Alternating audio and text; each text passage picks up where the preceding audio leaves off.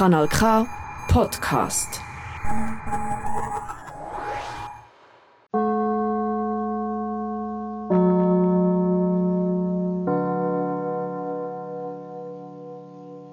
Das ist der Odeon Talk. Willkommen im Äther unter den Kopfhörer und live da im Kulturhaus Odeon direkt am Bahnhof Zbruck im Aargau. Endlich ist Herbst und es ist richtiges Kulturwetter. Schön habt ihr den Weg da gefunden. Mein Name ist Pascal Nader, ich bin Journalist und Kabarettist und ich bitte um einen herzlichen Applaus für meinen heutigen Gast, den Dokumentarfilmer Hans-Peter Bäni aus Habsburg.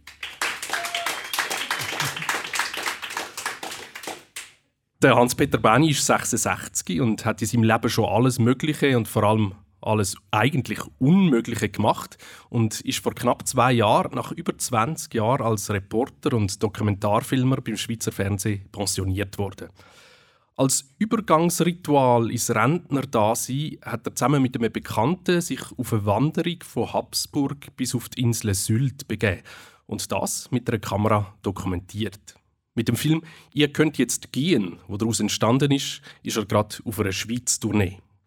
Da im Kino Odeon sind Filmvorführungen glaub, laufend ausverkauft. Ich frage jetzt schnell ins Publikum, wer hat den Film schon gesehen? Das ist eine deutliche Mehrheit. Schön. Hans-Peter, du hast in deinem Berufsleben aber Tausende von Interviews geführt. Vorher hast du gerade gesagt, du fühlst dich aber nicht unbedingt wohl auf der anderen Seite. Ist das so? Das heißt, ich bin fühle mich wohl hinter der Kamera. Mhm. Ja, das ist eigentlich auch die Eintrittskarte in die verschiedensten Vorstellungen, die das Leben einfach bietet und das ist schon faszinierend. Und vor der Kamera, da bin ich jetzt einmal in einem Film gewesen, und das ist gut so und zweites Mal wird es nicht geben. Genau, du hast gesagt, das war eine schöne Erfahrung, mache ich nicht mehr. Ja, eben, äh, weil ich eigentlich gerne Filme über Menschen mache aber äh, weniger jetzt äh, das Gefühl habe, ich muss mich da mehrmals da jetzt äh, im Mittelpunkt stellen. In deinen Filmen geben Menschen, die sonst nicht in der Öffentlichkeit stehen, großzügig Einblick in ihre Lebensrealität. Wie klingt es dir, die Menschen trotz Anwesenheit von Kamera und Anwesenheit von dir, einem Journalist, einem Fragenden, ganz einfach, dass sie einfach bei sich sind? Es gibt einen Satz, den ich alles zusammenfassen kann, der heißt: ich werde unterschätzt. Ich bin nicht so groß, ich bin, sehe nicht so gefährlich aus, behaupte ich jetzt. Ich komme mit einem Rucksack daher, wo die Kamera drin ist. Und das allein äh, äh, tut schon die Leute mal eine gewisse Lockerheit nehmen. Hingegen wäre ich mit einem Team da von drei, vier Leuten, äh, dann gäbe es eine gewisse Hektik und es wäre nicht das Gleiche. Äh, die Leute hätten dann das Gefühl, jetzt kommt es darauf an und die ganze Power vom Fernsehen oder vom von der Filmaufnahme wäre spürbar.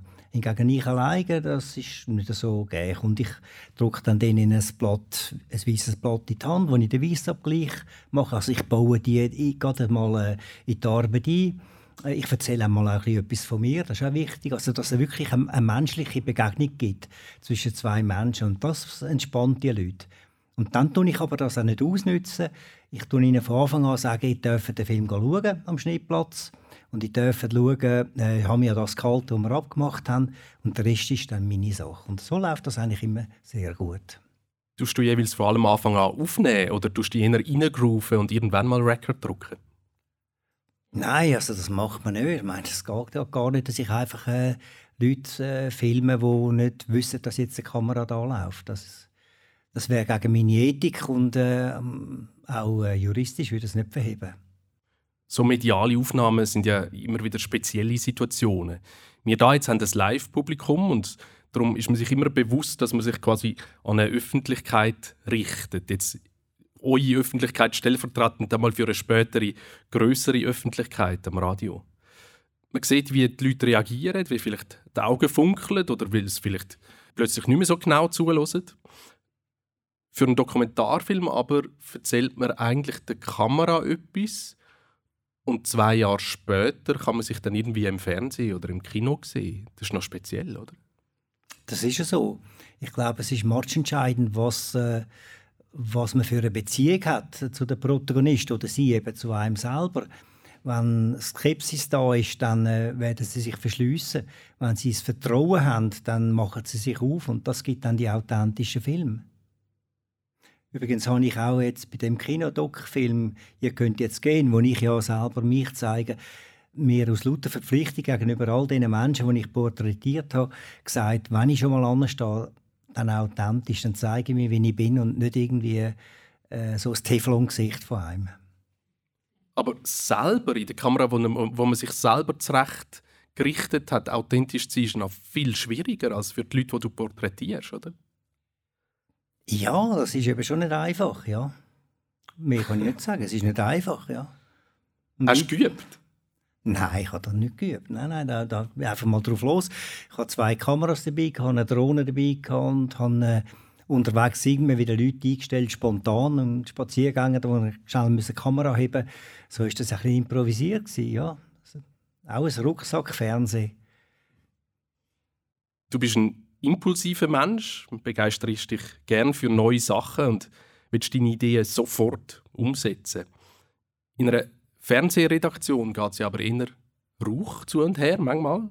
Wenn man ein Thema aufwendig umsetzen will, muss man sich zuerst mal durchsetzen, seine Idee pitchen, die Relevanz behaupten vor den Kolleginnen und Kollegen. Es sind recht viele Hindernisse, bis man etwas umsetzen kann. Wie hast du den Schnuff behalten jeweils? Also ich habe grundsätzlich das äh, Privileg, dass ich äh, meistens Vorgesetzte hatte, die mir irrsinnig viel äh, Vertrauen gegeben haben. Ich will namentlich Christoph Müller erwähnen. Viele haben ihn auch nicht alles toll gefunden, was er hat, weil er hat Management bei Helikopter gemacht. Mir hat das genau gepasst. Man können Tür anstehen und mit ihm, er hat immer, er hat seinen eigenen Film gehabt, hat immer andere Projekte im Kopf gehabt und er hat nicht will zu viel Zeit damit seine äh, Mitarbeiter verlieren. Aber mir hat das gepasst. Ich habe gesagt, du Christoph, ich hätte da eine Idee und hat gesagt, Benni, komm, mach das, kommt gut. Und so konnte ich eigentlich können ziemlich machen, was ich Lust hatte. Und das sind dann auch meistens gute Filme gewesen, die dann so rausgekommen sind. Später war es ein bisschen schwieriger gewesen. Der Christoph ist gegangen, es sind andere Leute gekommen. Und dann hat es auch die Situation gegeben, dass ich äh, schon 14 Jahre an einem Projekt war. Das ist nicht das einzige. Ich habe ja mehrere Filme gemacht, die sehr bis 20 Jahre gedauert haben. Wo dann aber ich keine Sendung gesehen habe, was geheißen hat, ja, ich glaube, ja, das kommt nicht gut, ich würde jetzt äh, aufhören mit dem Produktionsnummer streichen. Und dann habe ich einfach unter dem Radar weitergemacht und habe dann einfach an dem Film weitergetrüllt. Und eines Tages bin ich dann gekommen und habe gesagt, der Film sei fertig. In diesem Film gibt es viel zu sehen. Also der visuelle und der sprachliche Humor machen Tempo und Gegensatz von den Bildern jagen sich immer wieder. Trotzdem würde ich gerne mal einfach mit den Ohren reinhören das Publikum einen Eindruck hat, wie das so tönt, ein Film von dir. Wir hören die erste Minute vom Film Ihr könnt jetzt gehen. Der da bin ich, Hans-Peter Bäni, 65, seit kurzem unschuldig passioniert. Und das ist Jürgen Botlas. Auch er ist ein Juniorrentner. Wir kennen uns noch nicht lange. Trotzdem werden wir zusammen den neuen Lebensabschnitt mit einem Abenteuer starten. Hätten wir gewusst, was uns erwartet, wir wären wahrscheinlich daheim geblieben. Nein! Ich habe mein Ego im Gegensatz zu dir nicht so mit meiner Arbeit gefüttert. Ja, das ist so. Der Übergang vom Arbeitsleben ins Rentner-Dasein fällt mir schwerer als am Jürgen. Gemeinsam haben wir aber, dass wir uns noch nicht alt fühlen. Als rüstige Papierli-Rentner wollen wir darum zusammen eine Fernwanderung machen. Wir sind gespannt, wie weit wir kommen und wer uns alles über den Weg läuft. Ja, man ahnt es schon in diesen paar Sekunden von der Tonspur. Es ist nicht unbedingt das Zuckerschlecken mit zwei Egos, zwei Wägeli und mit einem persönlichen Entwicklungswunsch als Meer zu wackeln, oder? Mm, es ist ein Wagnis, ja. Vor allem, wenn man äh, das Gegenüber nicht so gut kennt. Und der Jürgen und ich haben uns nicht so gut kennt. Das ist äh, für einen Filmautor das Beste, was einem passieren kann. Aber wenn man noch gleichzeitig Mitprotagonist ist, ist es ein bisschen mühsam gewesen, ja. Du hast vorher gesagt, hey, ich würde es nicht mehr machen. Ja, ich glaube, der Jürgen auch nicht mehr. Also wir würden jetzt vielleicht noch ein, zwei Tage miteinander wandern, aber drei Monate Tag und Nacht miteinander unterwegs sein, ich glaube, das ist äh, klar, dass es da nicht immer nur einfach äh, Friede, Freude, Eierkuchen ist, oder? Und wenn du so für zweitägige Wanderung deine Kamera nicht würdest mitnehmen, wäre er enttäuscht? Ich glaube nicht. Nein, nein, das wäre das. Äh, das will ich auch nicht mehr machen mit der Kamera, so eine Fernwanderung. Das ist auch eine, eine einmalige Sache. Wenn ich wieder etwas mache, etwas anderes. Ist auch organisatorisch aufwendig, oder? Das ganze Kamerazeug im Wägeli mitrollen. Ja, ich meine, es ist ein Unterschied, ob man äh, einen Rucksack von 8 Kilo hat oder äh, 40 Kilo mit sich herumschleppt. Und äh, die ganze Ausrüstung mit dem Wägeli, das war eben 40 Kilo. Gewesen. Und durch den Schwarzwald, wer den kennt, das ist, geht dann recht und runter, über Wurzeln und alles Mögliche. Das war mit so einem Wägeli nicht so das Beste. Gewesen, ja. Du bist gerade auf einer ausdehnten Tour, zeigst im Film in vielen Kinos in der Deutschschweiz und führst im Anschluss Publikumsgespräche. Wie reagiert das Publikum auf den Film? Also das ist eigentlich das, äh, ganz Lässige. Ich habe ja lange Fernsehen gemacht und äh, wenn man äh, einen Fernsehfilm gemacht hat, dann sitzt man dann irgendwann bei der Ausstrahlung daheim. Nebenzu ist dann die Frau und vielleicht noch der Sohn im besten Fall. Und dann schaut man den Film und nachher äh, hat man ein Feedback von, von diesen zwei. Aber die Reaktion vom grossen Publikum hat man eben nicht. Und das hat man im Kino. Das ist ganz toll zum sehen und ich, ich tue immer darauf achten, funktioniert es dort, wo man einen Lacher gesetzt hat, funktioniert es und tun die Leute im Wallis gleich reagieren wie die am Bodensee oben oder in der Innerschweiz und das ist wirklich ein tolles Erlebnis. Du hast gesagt, früher, wo du Fernsehfilm gemacht hast, Dokus, hast du ganz lange daran geschafft, hast einmal am Fernsehen geschaut und nachher nie mehr. Das ist jetzt ganz anders. Gut, ich schaue jetzt nicht jedes Mal, wenn ich, äh, wenn ich da irgendwo unterwegs bin. Also, ich kenne jetzt den Film ziemlich gut. Und vor allem würde ich ein paar Sachen gerne wieder umschneiden, wenn ich könnte. Aber so, er ist jetzt, wie er ist. Und nein, interessant ist auch mit den Kinobetreibern zu reden oder mit den Betreiberinnen. Da, da, da lernt man noch viel so über das ganze Kinobusiness. Also das mache ich dann zum Teil, schaue ich den Anfang, kommt der gut her und so. Die ersten zehn Minuten schaue ich dann und wenn ich weiß, der Sound ist gut, die Abmischung ist gut da im Kino, dann gehe ich zum Kinobetreiber raus und dann reden wir ein bisschen miteinander und das ist noch sehr interessant, ja. Das Vorhaben ist eigentlich ein rechter Herzöffner, oder?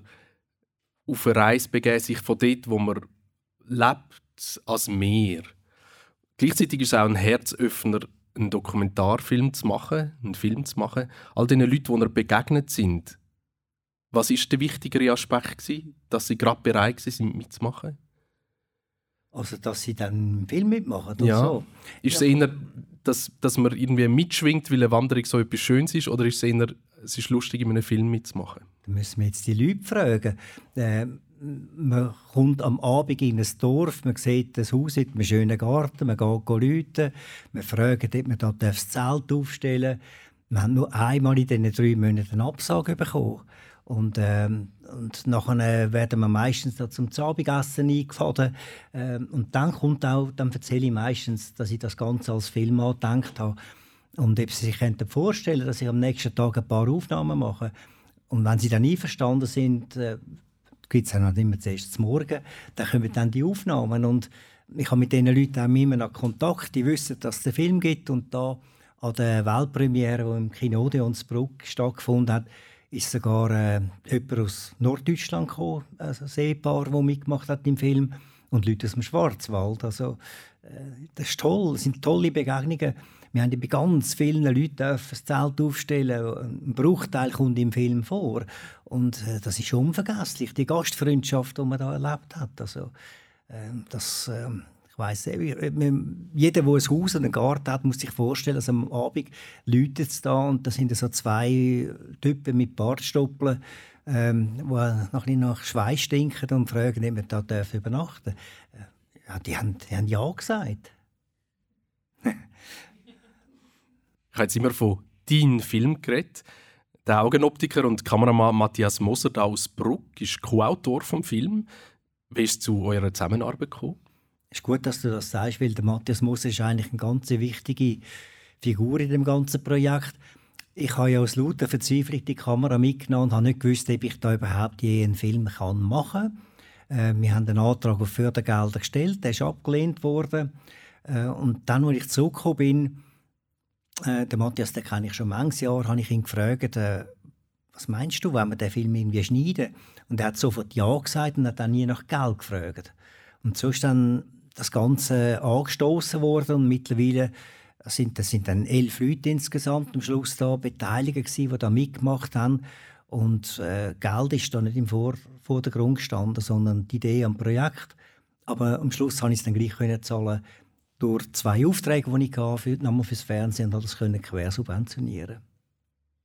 Du hast ja beim Schweizer Fernsehen jahrelang dann Produktionssupport bekommen, wenn du Dokus gemacht hast. Jetzt für den ersten Kinofilm hast du alles müssen selber in die Hand nehmen. Ihr könnt jetzt gehen, ist im Eigenvertrieb erschienen. Das ist eine Mordsarbeit, oder? Ja, das ist es. Also, äh, das, das habe ich auch unterschätzt, wenn man, wenn man auch das ohne äh, Verleih macht. Wir hatten einen Verleih gehabt, die werden erst im nächsten Mai mit dem Film ins Kino kommen. Äh, keine Produktionsfirma dahinter. Äh, das ist wirklich, also ich habe also strenge Tage hinter mir gehabt und jetzt im Moment bin ich neben der Tournee bereits wieder, jetzt bin ich ein richtiger Buchhalter geworden, jetzt mache ich Rechnungen schreiben und so, oder? Also es ist äh, das Job Enrichment eigentlich, ich lerne viel äh, und äh, neben dem Kinobusiness, wie es läuft, aber ich, ich weiß jetzt auch, was dahinter steckt. Euer Kinofilm funktioniert ganz anders als deine Dokumentationen früher für Doc oder für Reporter. Du verschwindest nicht hinter der Kamera. Du hast dich auf der Wanderung immer wieder selber ins Bild und in, in Konflikt mit inszeniert. Was ist das für eine Erfahrung für dich? Ähm, das ist zweischneidig.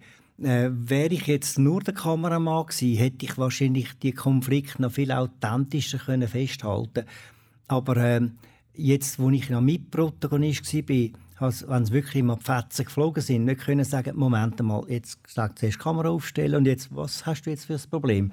Wäre nicht gegangen. Also haben wir meistens einen Tag später gesagt, los, gestern war ein Problem, jetzt müssen wir da nochmal drüber reden.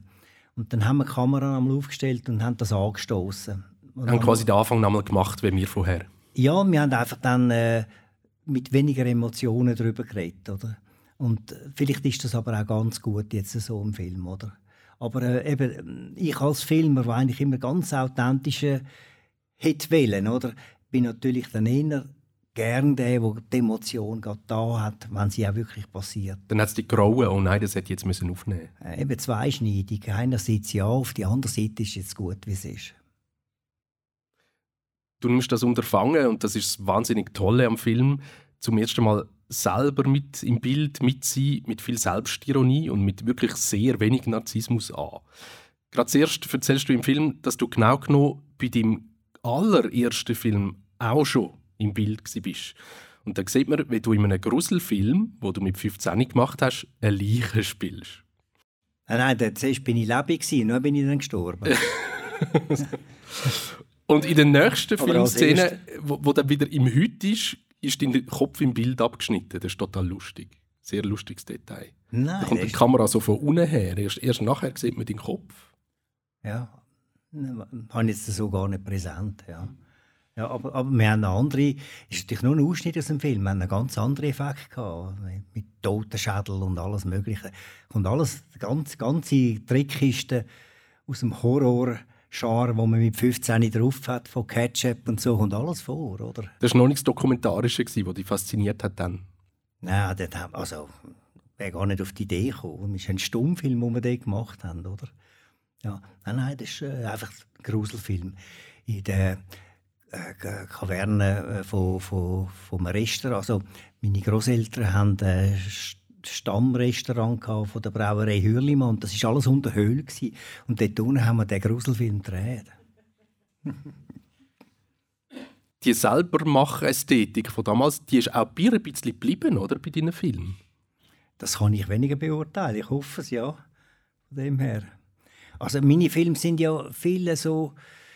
Da ist nicht viel inszeniert, da ist auch nicht eine wahnsinnige Technologie dahinter, sondern ähm, ich habe viel mehr Wert auf Emotionen gelegt, weder auf technische Raffinessen und schön ausgeleuchtete, schon, schon gestaltete Bilder, aber jetzt einfach kein Hochglanzformatbilder, oder, wo man dann alles schön inszeniert und da läuft der Protagonist da zu der Tür raus und läuft raus. Äh, es ist alles ein bisschen auch die gepflegte Reportage, die ich gemacht habe, also eine grosse Reportage. Und da, da gibt es eigentlich nur zwei Grundregeln. Oder? Einerseits, äh, die Kamera weiß nicht, was passiert. Und das Zweite ist, die Kamera muss wackeln. Dann ist es gut. Irgendwann im Film hast du in einem Off-Kommentar etwas ganz lapidar auf eine Formel gebracht. Wenn wir, hast du gesagt, und du hast den Mitprotagonisten Jürgen Potlas und dich gemeint, wenn wir beide Krise und Konflikt brauchen, sind wir füreinander da. Ist das eine ehrliche Selbsterkenntnis? Brauchst du Konflikt, um alles am Laufen zu halten? Ja, nein, aber ich meine, erstens mal der Sprachwitz. Ich habe gerne Sprachwitz und die, die mich kennen, wissen, dass ich immer ein bisschen dass ich nicht immer alles so ganz ernst nehme. Und äh, dort wollte ich es einfach ein auf den Punkt bringen, was wir für eine Situation haben. Aber der Konflikt der hat sich so ergeben, den wollte ich nicht ausklammern im Film. Der Film lebt schon sehr viel auch vom Off-Kommentar oder vom Konstruieren von der Situationen und in, die verschiedenen Szenen rein und wieder raushüpfen. Ja, also ich glaube, den nächsten äh, Kinodoc-Film würde ich jetzt ohne Kommentar machen. Da habe ich einfach gefunden, ist er insofern notwendig, weil es eine Reflexionsebene ist. Also weil ich ja quasi mich selber mit auf eine Reise nehme, wo ich versuche, mit dieser Passionierung umzugehen und mir erhoffe, dass ich aufgrund von dieser Reise am Schluss anders dastehe. Oder? Und darum äh, habe ich zwischen den einzelnen Szenen immer wieder die Reflexionsebene einführen aber äh, den nächsten Film würde ich wahrscheinlich versuchen, ohne Kommentartext zu machen, vor allem, weil ich ja dann wieder hinter der Kamera bin. es gibt eine Situation im Film, wo du gerade in einem buddhistischen Ruhekloster gelandet bist und dann nimmst du dir so schön im Off-Kommentar vor, ich will gelassener werden und akzeptieren, dass ich halt jetzt doch ein Rentner bin. Aber eigentlich ist das ganze Unterfangen, das filmisch zu erzählen, der Wunsch, es zu akzeptieren, selber schon wieder eine Art Erwerbsarbeit, oder? Ich komme nicht ganz aus der Frage daraus. Ich bin jetzt hängen geblieben, buddhistische Ruhe Du bist im buddhistischen Ruhekloster und sagst, ich, ich, möchte jetzt endlich pensioniert werden ja. und verarbeitest dass du in dem schaffst. Ja, aber man kann ja gleich auf dieser Reise, hat man ja viel Zeit, wo man die Kamera nicht dabei ist. Und äh, in dieser Zeit passiert sehr viel mit einem. Und vor, vor allem, als ich in dieser Woche allein unterwegs war, bin, bin ich sehr auf mich selber zurückgeworfen. Und, äh, ich hatte vielleicht in dieser Woche prozentual 1% gefilmt und 99% ich, äh, bin ich gelaufen und habe meine Gedanken freien Lauf lassen. Und dort hat man schon viel Zeit zum Reflektieren, ja. Wo, wo an, dass man will im Leben und äh, äh, zum, zum ein bisschen sich selber können zu beobachten, wie man mit Situationen umgeht. Ist es sinnvoll aufzuhören, wenn man etwas so gern macht? Fragst du dich laut im Film? Dein Film ist fertig und du hast natürlich noch lange nicht aufgehört. Bist auf Tournee mit dem Film. Hast du sehr Respekt vor dem Tag, wo dann die letzte Aufführung war? Nein, nein, nein, ich kann schon. Also ich bin im Moment noch voller äh, Energie, voller Gestaltungsdrang und voller äh, Ideen. Und solange das vorhanden ist, werde ich weiter irgendwie tätig sein. Und ich glaube, das ist wichtig, auch wenn man passioniert ist, dass man irgendwie eine Aufgabe hat. Äh, solange man nicht irgendwie eingeholt wird durch einen Schicksalsschlag, durch Krankheit oder einfach, dass es nicht mehr geht. Man baut ab. Mit, mit dem Abbau ist zwangsläufig auch da, dass man muss kürzer treten muss. Aber im Moment äh, habe ich Freude, wenn ich tätig sein darf. Machst du das eigentlich auch bei deinen Dokumentarfilmen, dass du die Leute so lange fragst, bis sie das antworten, was du möchtest? Ja, das wäre nicht fair. Warum? Nein, nein, nein. Das, das, es muss ja authentisch sein. Von dem her höchstens, wenn ich, wenn ich genau weiß, er will mir jetzt irgendwie äh, etwas erzählen, damit er gut dasteht, aber die Situation ist ja ganz anders und ich kenne den Hintergrund. Dann würde ich intervenieren, aber dann würde ich eine Nachfrage stellen. Dann würde ich sagen, ja, aber vorher haben Sie im, bevor die Kamera nicht gelaufen ist, ja mir erzählt, dass es so und so ist. Äh, und jetzt sagen Sie das, warum dann? Es gibt auch viele in deinen Filmen, dass du die Leute auf Widersprüche hinweisst, dass du die eigentlich konfrontierst mit Widersprüchen, die sie erzählt haben. Ja, also mir ist immer wichtig dass ich äh, vor der Kamera den Leuten direkt Fragen stellen, wenn etwas da ist. Und nicht erst am Schnittplatz mutig wird und dann das im Text korrigieren gehen äh, oder dann eben auch unfaire Texte machen zu Ungunsten von den Menschen, die mitgemacht haben im Film. Also immer mit offenem Visier. Äh, für das braucht es auch wieder gute Vorgespräche, oder? dass ich sage, wenn ich filme, dann bin ich der Autor und ich getraue mich, alles zu fragen. Und dann ist halt immer «C'est le temps qui fait la musique». Also wenn ich äh, frage ich aggressiv oder habe ich noch eine ziemlich harte Frage mit einem netten Ton, den ich vorbringe. Und das äh, akzeptieren eigentlich die Leute. Ich möchte mal gerne zurück zum Prä-TV Bani. Du bist im Kanton Zürich aufgewachsen, zum Meilen am Zürichsee. Hast nach der Schulzeit zuerst mal zwei Lehren gemacht. Tiefbauzeichner und Maurer. Eigentlich recht ein weiter Weg zum Filmemacher. Ich bin eigentlich schon immer künstlerisch äh, interessiert. Ich habe schon als Junge meine Kreativität allerlei äh, Sachen ausgelebt, sechs mit Zeichnen, sechs, dass ich schon als Bub einen Zirkus gegründet habe oder was auch immer. Äh, ich habe meine Floss gehabt, wir haben meine Räubergeschichten gehabt, ich habe meine Banden gehabt. Also Kreativität habe ich schon allerlei ausgelebt und äh, der Tiefbauzeichner bin ich noch geworden. Ich bin, wie soll ich sagen, ich hatte einfach nicht so schaurig Freude an der Schule gehabt. und dann äh, ähm, mein Vater hat dann wollen, dass ich da in eine Kunstgewerbeschule oder so mache und dann ist der Lehrer gekommen mit er hat da eine Stelle ausgeschrieben, da ein Lehrling Tiefbauzeichner. Ich habe Tiefbau gar nicht gelesen, ich habe nur Zeichner gesehen und habe gedacht, das ist es, das mache ich. bin dann auch durch die Lehrabschlussprüfung durchgefallen, weil ich so ein Hirsch war. Habe sie aber nochmal nachgeholt. Dann. Es war einfach nicht mein Weg für die Zukunft.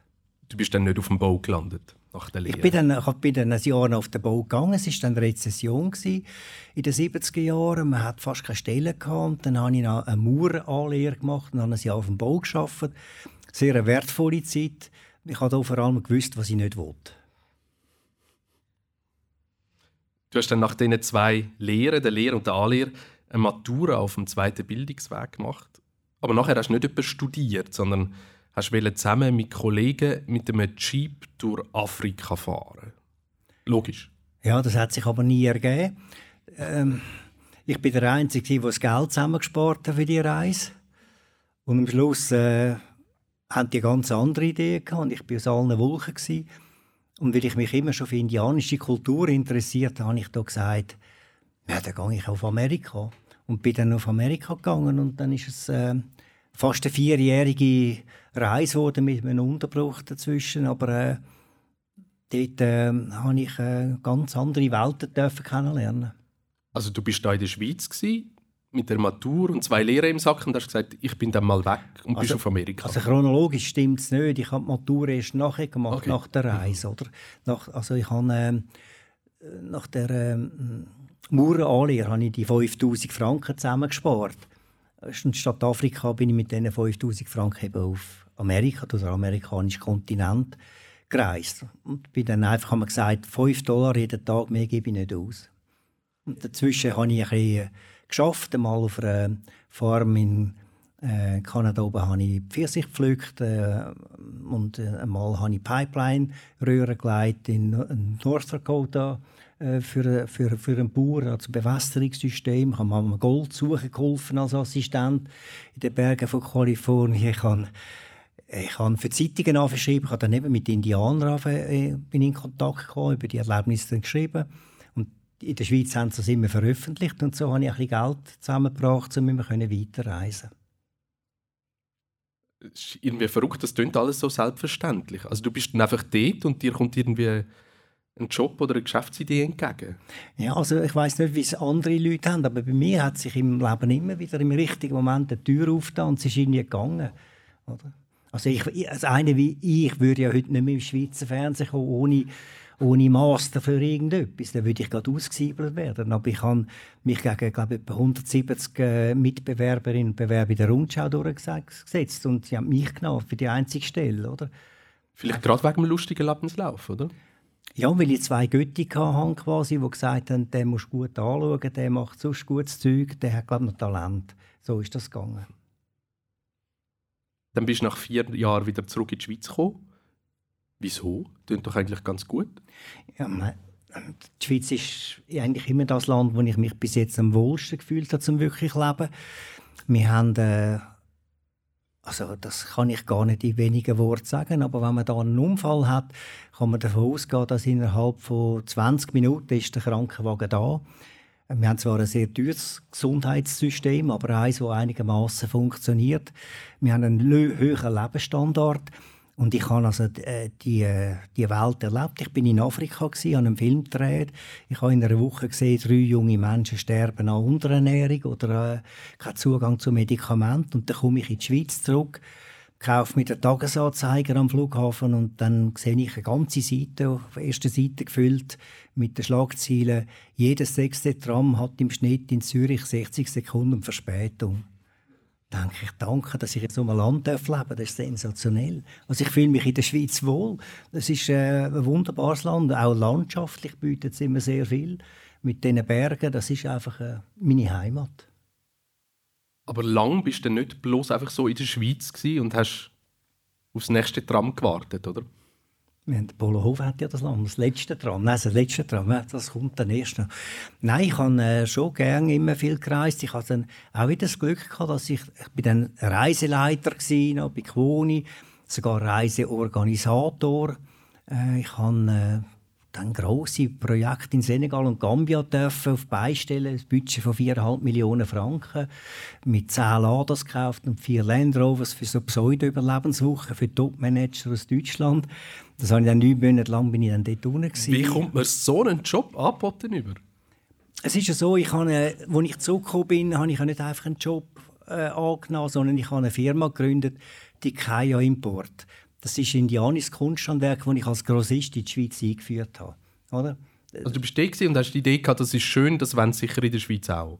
Ja, ich habe einfach mir immer wieder so zum Beispiel von den Ottawa-Indianern, die machen wunderschöne Kehlim, die habe ich mir in die Schweiz geschickt.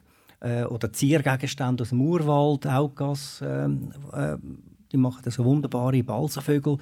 Und dann habe ich in der Schweiz quasi eine Analyse gemacht, äh, was gibt es schon. Und habe gesehen, ah, Balsenvögel, Ziergegenstände gibt es nicht. Kehlimteppich gibt es äh, aus Südamerika nicht, nur aus Polen und aus Ägypten. Und dann haben wir so einen Katalog zusammengestellt und dann bin ich zum Möbelpfister und die sind gerade begeistert aufgesprungen. Interio hat auch, ist auch aufgesprungen und andere Kunden auch. Und da habe ich eigentlich ziemlich viel Geld verdient, in kurzer Zeit dort, als Grossist. Und dann das Gefühl gehabt, ja, jetzt machst du noch die Kaya Travel. Ich bin dort Gleitschirm geflogen und habe gedacht, ja, da kannst du vom Chimborazo oder oder, oder Cotopaxi da in Südamerika äh, die Gleitschirmtouren machen. Da muss sich vorstellen, 6000 Meter hohe Vulkan, da kann man gar nicht starten mit dem Gleitschirm. Glücklicherweise habe ich dort nie eine Gruppe zusammengebracht, weil äh, das wäre nicht gut rausgekommen. Wirklich nicht. Aber ich hatte ein Inserat in den Zeitungen. Und dann hat einer von Quoni gesehen, dass da irgendwie einer da äh, Reisen anbietet, auch äh, in, in Urwald, äh, zu Schamanen und so. Und dann hat er mir angerufen und gesagt, ja, sie haben ein Problem, sie haben da ein Incentive-Projekt in Senegal und Gambia, aber niemand, was auf beistellen kann. Ich habe gesagt, ich bin euer Mann. Dann habe ich das auf beigestellt und bin dann eben dort, so ist dann das so zustande gekommen. Es hat sich immer das eine aus dem anderen gegeben. Und ich glaube, wenn man mal etwas anfängt, dann passieren Sachen, oder? Dann durch das Anfangen gibt es dann dort eine Möglichkeit und dort eine Möglichkeit. Und erzähl nochmal von diesen Art Abenteuer-Auszeiten für Manager. Wie hat das ausgesehen?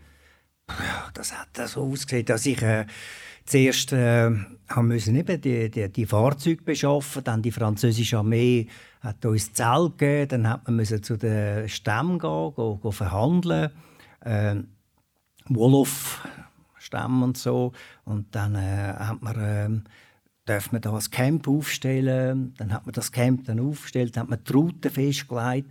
Äh, und nachher sind die Manager dann alle zwei Wochen gekommen. Wir haben beim Pink Lake, das ist dort, wo Paris Dakar aufhört, sind wir jeweils gestartet.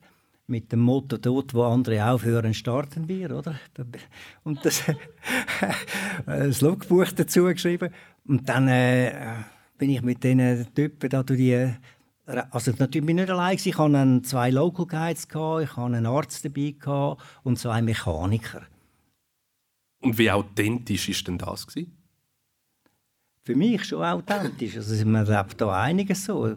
Es ist ja auch noch, das ist 1988, wo die Heuschreckenplage war, die haben wir dann wirklich miterlebt. Also, wo dann so einfach geile Wolken kommen und äh, die Hirsenfelder drei Meter hoch sind und nach drei Stunden sind die unten, sind nur noch so Stümmel.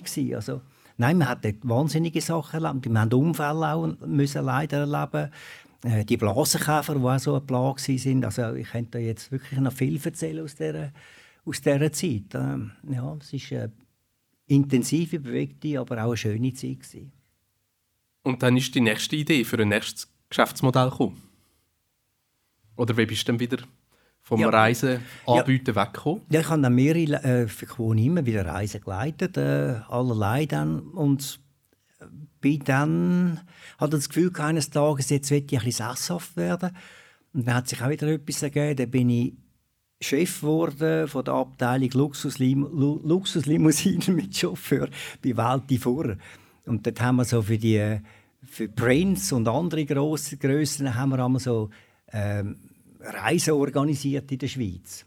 Der Prinz ist mal gekommen und dann hat er eine Velletrigi-Bahn steigen, wie es gefährlich war. Das vergesse ich auch nie. Super authentisch. Ja. ja, eben so. Das habe ich dann über ein Jahr, anderthalb gemacht. Und dann war dort äh, vom HR einer, der im Radio Eulach immer so äh, äh, Sendungen macht. Und dann hat er gesagt, ja, sie suchen einen für den Jazzclub.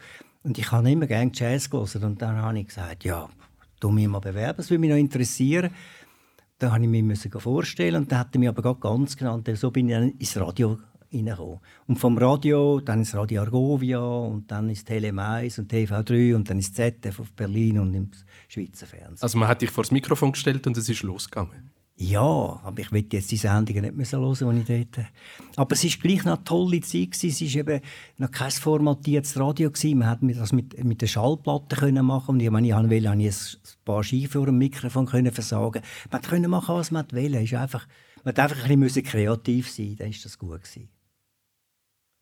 Man hört, es fällt dir total leicht, in neue Realitäten einzutauchen. Immer wieder neu anzufangen und einfach zu sagen, ja, ich bin der Mann, ja, das würde ich noch gerne machen oder mich interessiert das, ich mache das jetzt. Hörst du denn diese Sachen auch gerne wieder auf oder hast du Mühe loszulassen? Ja, das Loslassen ist schon etwas, äh, wo ein Thema ist bei mir. Also ja, es kommt aber darauf an, was. Also wenn ich jetzt an die Radiozeit denke, denke ich nicht, ich will wieder Radio machen. Das war eine tolle Zeit. Aber nach so sieben, acht Jahren habe ich dann das Gefühl gehabt, man hat es ausgelebt. Es muss etwas Neues kommen. So. Ja. Und dann schiessest du dich aktiv wieder daraus raus oder, oder lässt es ausplempern? Nein, dann hat das Leben immer so gespielt, dass sich das eins andere gegeben hat und es ist etwas Neues gekommen. Also das Vertrauen habe ich auch eigentlich noch ins Leben, dass es immer wieder irgendwie eine Lösung gibt. 1997 haben deine Frau und du einen Sohn bekommen, den Robin. In was für eine Realität ist er hineingeboren? Ah, dann müssen wir ihn fragen. Wobei er wird sich nicht mehr an die Geburt erinnern. ich schon, ich war dabei. Ähm, ja, ich kann es nur aus meiner Sicht sagen. Für mich ist nach all diesen vielen Reisen und so ist das eigentlich die schönste Reise bei mir, die angefangen hat, weil ich habe gesehen, das Kind aufwachsen und äh, wir haben sehr eine enge Beziehung immer gehabt. Wir haben da sehr viel immer unternommen. Und ich bin dann äh, der der im Hab Habsburg oben im Dorf bin ich vielleicht ein bisschen lockerer gewesen. Ich habe gerne mit Vielbögen und so schon als Bub gespielt und habe ihm das auch zugestanden. Jetzt hat es aber äh, andere äh, Eltern gehabt, die pädagogisch das nicht so geschickt äh, gefunden haben. Also konsequent sind alle zu uns gekommen und haben sich da bewaffnet. Und dann bin ich mit denen in den Wald runter und haben, haben Feuerli gemacht und Indianertanz und und später haben wir zwei Fernwanderungen miteinander gemacht und nein, es ist äh, eigentlich die äh, äh, die schönste Reise, die ich will sagen, habe ich, wo ich erlebt habe, mal gesehen, ein Kind groß werden. Ja. Du hast mit ihm schon mal eine Fernreise gemacht, bevor das jetzt da für den Film mit dem. Ja, Fernreise ist übertrieben. Wir sind einmal zusammen ins Tessin gelaufen und einmal haben wir den Jura-Höhenweg gemacht. Äh, der fängt in Dielsdorf an und hört in Nio auf. Und das hat uns wahnsinnig zusammengeschweißt. Das ist, äh, man darf einfach bei einem Jungen nie von Wandern reden. Man muss, man muss wir gehen trecken sagen. Und, und da haben wir so ein Pfadimesser gegeben, das er anstecken konnte. Und dann haben wir gesagt, los, wir sind total frei. Auf uns wartet niemand, wir können machen, was wir wollen. Wir können jetzt einfach durch die Welt ziehen. Und das hat mir gefallen, so das Abenteuer. So, ein. Und das, ähm, so konnte ich gut gewinnen für, die, für das Unternehmen. Das ist eine ganz schöne Szene im Film, wo dein Sohn sich besucht auf einem Wegabschnitt in Deutschland und mitläuft. Und man merkt, es geht dir total näher, dass er jetzt da ist. Ja, das hat auch mit der Fernwanderung selber zu tun. Äh, in dieser Fernwanderung äh, habe ich so den ganzen Bogen vom Leben über, überblicken, oder? Was alles passiert ist und jetzt speziell der Sohn klein, im Babyalter, dann äh, ist er ganz nah als Bub und so. Ähm, dann später äh, ähm, einfach, äh, ich habe ihn gesehen, gross werden. Und, dem ist, und jetzt ist er ja ausgezogen, schon längere Zeit. Und äh, der, der, Überblick über, wie das Leben spielt, wie die Jahre vergehen und so, das hat mich schon dünnhütig gemacht, oder? Und dann kommt er da und wandert ein paar Tage mit. Das ist mir schon sehr nahe gegangen, ja. Das ist so schön, weil natürlich die Situation auch vor der Kamera ist und auch inszeniert. Nein, aber nicht inszeniert. Also dort, wo ich brülle? Ja, das also ist, natürlich ist das nicht inszeniert, aber, aber du hast eine Kamera angestellt und es hat sich vor einer Kamera abgespielt und du weißt es. Ja, aber, aber trotzdem gewusst, ist es so direkt. Ich habe nicht gewusst, dass ich dabei muss brüllen muss. Das ist schon ein bisschen... hätte sie wahrscheinlich nicht aufgestellt. Ich brülle wirklich nicht viel. Also, es braucht bei mir einen Moment, bis, bis das so weit ist, ja. Wie ist es eigentlich sonst mit Brüllen? Protagonistinnen und Protagonisten brüllen ja in Dokumentarfilmen. Wie ist das eigentlich zum Aushalten? Das ist kein Problem für mich. Auf das wartet man als Film. das ist ein bisschen böse gesagt. Nein, aber äh, Emotionen sind immer wichtig, vor allem wenn sie authentisch sind. Viel schlimmer ist es eben für mich, wenn ich äh, sehe, Menschen sterben in Afrika, wo mehrmals der Fall war. Also äh, Filme, wo ich über die Lotti Latrus gemacht habe. Und dann also, äh, das ist, das, dort habe ich hinter der Kamera brüllt, oder? Weil es einfach äh, gerade junge Menschen, das, das dürfte nicht passieren, dass die einfach sterben, weil sie kein Essen haben oder kein Medikament. Das geht mir wirklich sehr nah. Und dann im Schnitt, wo man die Bilder hundertmal wieder sieht, lebt man es nochmal durch, oder? Nein, dann ist ein anderer Prozess so von dem, aber es bewegt einem schon. Es gibt, also es hat schon Filme gegeben, die haben, sind mir so nahe gegangen, dass ich nach der Dreharbeit krank geworden bin, weil ich einfach das einfach äh, so ausagiert habe, weil ich das einfach nicht verarbeitet habe können, sonst so, ja. Ihr könnt jetzt gehen, heißt im Film, ist auch eine ironische Aufforderung, oder? Hast du eigentlich auch positive Bilder vom Ruhestand? Ja, mittlerweile schon. Ich meine, ich, ich sehe jetzt viel mehr Freiheiten, die ich als voran. Ich muss nämlich, ich darf jetzt äh, oder äh, es gibt viel, dass ich äh, jetzt über den Mittag daheim bin oder so mit der Frau zum Mittagessen und sage, das ist eigentlich schön so. Also, äh, ja, man kann sich den Tag selber gestalten. Und wenn ich Druck habe, dann mache ich mir den selber. Und das ist schon ein Unterschied. Ich sehe viele Vorteile. Äh, aber äh, ich würde auch sagen, es ist wichtig, dass für mich, dass ich noch irgendwie eine Tätigkeit habe, dass man nicht in eine Lehre hineingeht. Ich kenne Leute, die sich gefreut haben auf die Pensionierung und ein halbes Jahr nach der Pensionierung sind sie in eine Depression gegangen und haben, sie, sie haben nicht gewusst, was mit sich anfangen. Oder wo dann irgendwie ein Alkoholproblem bekommen. Das ist schön, wenn man das vermeiden kann auf irgendeine Art. Und sie immer noch etwas machen, denkst du, das wird weiterhin Filme machen sein? Oder ist es auch möglich, dass wieder Kehl im Teppich sind? Nein, ich, eben, das wäre wieder das Rad zurückdrehen. Nein, das nicht. Auf jeden Fall habe ich äh, viele Ideen auch für Filme. Ich tue noch malen, äh, mache etwa die einmal eine Ausstellung. Äh, dort bin ich seit etwa zehn Jahren am Kinderbuch. Ich habe andere auch Buchprojekte, wo ich aber jetzt nicht ins Detail gehe. Und das nächste Jahr werde ich wahrscheinlich ein paar Monate in Mallorca als äh, Tourenleiter für Velo sein. Also eine Zusage habe ich. wie, wie die drei Monate Touren leiten und dann wahrscheinlich äh, wieder nach ein neues Projekt anfangen. Und wo laufst du als nächstes an?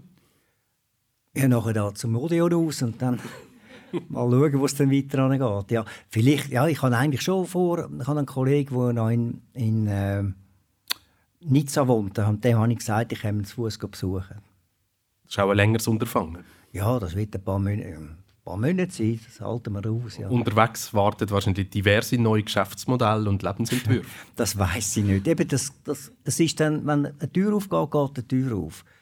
Aber ich glaube, man darf nicht zu fest nach der Tür suchen, die geht dann irgendwann auf. Hm. Ich möchte euch im Publikum die Möglichkeit geben, eure Fragen, Hinweise und Beschwerden an Hans-Peter zu richten. Zuläuft mit dem Mikrofon um, wo sie euch dann ganz nah ans Maul heben, damit man es gut hört. Mich würde interessieren, Kinderbuchprojekt. Erzählst du noch etwas dazu? Ja, äh, ein paar wenige Sätze ist die Geschichte von einer Elfe. Und äh, die wird aus einem Löwenzahn geboren und dann äh, erlebt sie einiges im Leben, auch eine Fallhöhe. Ähm, und sie muss dann ein paar Prüfungen bestehen, bis sie am Schluss dort ankommt, wo sie dann kann, äh, weitergehen im Leben oder in eine neue Dimension kann reisen das ist der, Und das will ich aber, äh, der Aufwand ist eben vor allem meine Bilder. Ich habe zum Teil bis 800 Stunden am Bild. Ich tue ganz feine Details malen mit Pinsel und so. Und, äh, und äh, das ist eigentlich das, was zeitlich sehr aufwendig ist. Oder? Also im Schnitt mache ich etwa ein Bild im Jahr. Und jetzt habe ich, glaube etwa acht Fänge. Mhm. Etwa zehn. So, ja. ja. Das könnte ja auch im Eigenvertrieb rauskommen, oder? Das ist gar nicht ja, das sehe ich ja dann, das sehe ich ja dann, also von dem her. Also, ich mache das jetzt einfach mal und schaue, was passiert. So, oder? Hans-Peter, du hast jetzt ein paar Mal von Schnitt geredet. Ich habe keine Vorstellung, wie viel Filmmaterial dann am Schluss von den 1300 Kilometer Wanderung auf Sylt zusammengeschnitten worden ist auf den Film, der knapp zwei Stunden war. Ja, also man kann davon ausgehen, dass wenn man im Film sieht, dass das Rohmaterial etwa 30 bis 50 Mal mehr vorhanden ist. Also Faktor 30 bis 50 ist so die Regel. Und ich würde sagen, bei dem Doc-Film auf Sylt sind es etwa Faktor 30 gewesen. Manches Porträt noch mehr gemacht, äh, manche Szenen sonst noch gehabt. Aber äh, man muss eine Auswahl treffen, man muss ja auch eine gewisse Dramaturgie haben, äh, wo man dann hat. Und es darf nicht redundant sein, dass jetzt schon wieder ein ähnliches Porträt kommt, das das gleiche Thema bearbeitet. Äh, so, und so ergibt sich halt sehr viel Material. Ist natürlich auch zu verdanken, dass man heute digitale Kamera hat und wo man auch äh, wo unser Gruselfilm mit V8 gedreht hat mit 15, oder? Da ist jetzt jeder Meter, den man dreht hat, ist geil gewesen, oder? Da hat man nur jede Szene einmal gedreht. Und das ist äh, ein anderes Jahr gewesen, damals in den 70er Jahren. Ja.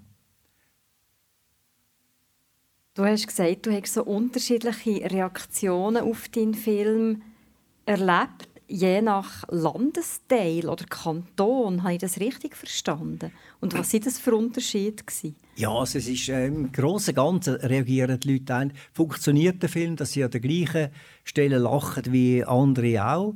Äh, das ist äh, ganz bewusst. Natürlich haben wir das auch so geschnitten gehabt, aber äh, es ist äh, ganz eine andere Stimmung im Kino, wenn 80 oder 130 Leute sind, wie wenn auf 5 Leute sind. Und ich muss auch sagen, auf dieser Tournee gibt es, äh, dass man im Kino ist, wo dann wirklich nur 5 Leute sind. Und da kommen aber noch drei, die ich kenne. Dann habe ich das Billett auch noch gezahlt. Es sind wenigstens acht und das ist eine andere Stimmung. Und es stimmt, es gibt äh, auch... Äh, im Wallis war ganz eine andere Stimmung im Kino jetzt als zum Beispiel im Muri oder da im Odeon. Oder? Das ist, äh, das ist unterschiedlich einfach und äh, ist interessant. Ich weiß die Gründe einmal auch nicht, aber sicher hat es auch mit der Anzahl Leute zu tun. Du hast erzählt, dass du an einem Projekt angefangen hast, wo dann der Schweizer Fernsehen nicht gesehen hat, dass das irgendwo anführt und du hast es dann selber weitergeführt.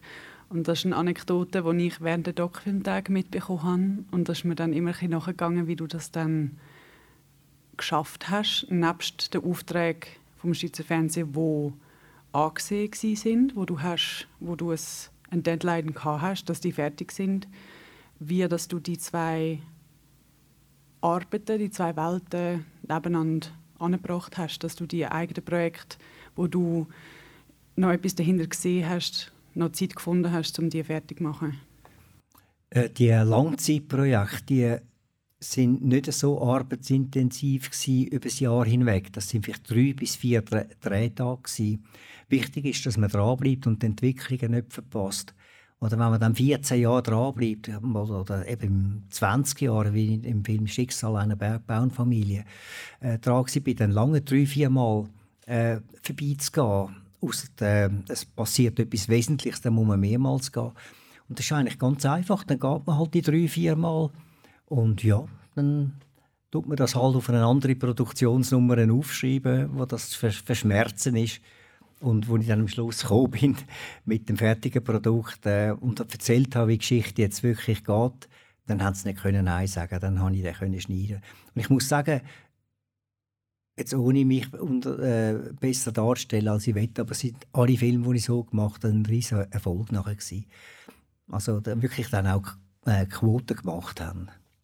Ja. Ich habe einfach daran geglaubt, äh, dass, dass das irgendwie gibt. Zum Beispiel der Bergbauernfamilie, äh, Familie, Bergbauernfilm. Da habe ich bis im letzten Jahr in meinem Arbeitsleben nicht gewusst, ob ich den fertig bringe. Es hat keine Lösung gegeben. Oder ein Film braucht ja ein Ende. Und dort wäre es Ende gewesen, gibt es eine Nachfolge auf dem Hof, wo ja sehr ungünstig leben tut, äh, äh, äh, situiert ist. Es gibt Lawinen im Winter, die runterkommen, es gibt Steinschlag im Sommer. Äh, gibt es jemanden, der den Hof wird übernehmen aus der Familie? Und es hat keine Lösung gegeben. Und ein halbes Jahr, bevor ich in die Pension gegangen bin, komme ich ein Telefon über sie eine Lösung. Und das ist als Filmer die beste Lösung, die es gegeben hat, weil es, lässt, es ist eine Lösung, aber lässt alle Fragen offen. Das heißt, der Film läuft nach dem Abspann in den Köpfen der Zuschauer weiter. Und das sind die guten Filme. Ein Film braucht ein Ende und auch ein Talk braucht ein Ende. Danke vielmals, Hans-Peter Benny, fürs Erzählen. Der Film «Ihr könnt jetzt gehen» ist wieder da im Kino Odeon zu sehen. Morgen am Donnerstag, am 3 am Nachmittag und heute in einer Woche, am Mittwoch, 25. Oktober, am 6 Uhr Abend. Z Aarau, zum Beispiel am nächsten Montag um halb neun im Kino Freie Film – in Lenzburg am Samstag um halb sechs am Abend im Kino Leue. Weitere Spieldaten findest du auf ihr könnt jetzt gehen.ch. Danke auch am wunderbaren Team vom Odeon. Bleibt ihr Publikum noch da und äh, trinkt mit uns etwas an der Bar. Danke am Publikum fürs gespannte Zuhören und Mitmachen. Danke dir am Äther oder unter den Kopfhörer fürs Zuhören. Der nächste Odeon-Tag ist am 22. November und Gast bei meiner wunderbaren Kollegin der Selin Verdelis ist Sibyl Liechtensteiger, wo seit langen Jahren Leiterin vom international erfolgreichen Ausstellungshaus Stapferhaus zu Lenzburg ist. Ich würde mich freuen, wenn ihr auch dort wieder mögt dabei sein und zuhören. Danke vielmals. Danke vielmals.